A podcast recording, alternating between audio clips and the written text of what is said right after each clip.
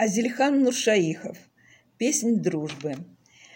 Пришел поцелуй в себя от мерного перестука вагонных колес. Огляделся. Вокруг были раненые. Тускло светила лампочка под потолком. Болела нога.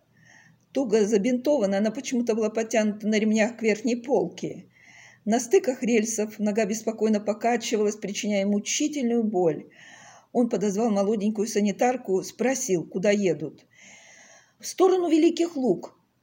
Девушка поправила на нем одеяло. Хорошо, что вы очнулись, а то кричали, бредили. Но ведь был самолет, я летел на самолете, вспомнил Дмитрий. Как я очутился в поезде? Не знаю, покачала головой санитарка. Вы ни о чем не думайте сейчас, главное скорее добраться до госпиталя. В это время послышался грохот разорвавшейся бомбы и поезд с надсадным скрежетом остановился. Паровоз загудел тревожно и протяжно. Ходячие раненые бросились к выходной двери. Санитарка подставила свое худенькое, почти детское плечико грузному пожилому капитану с повязками на голове и на ноге. «А вы лежите, миленькие, вам нельзя отвязывать ногу с отчаянием в глазах», — оглянулась она на Поцелуева. «А вось пронесет», в опустевшем вагоне остался один лишь Дмитрий.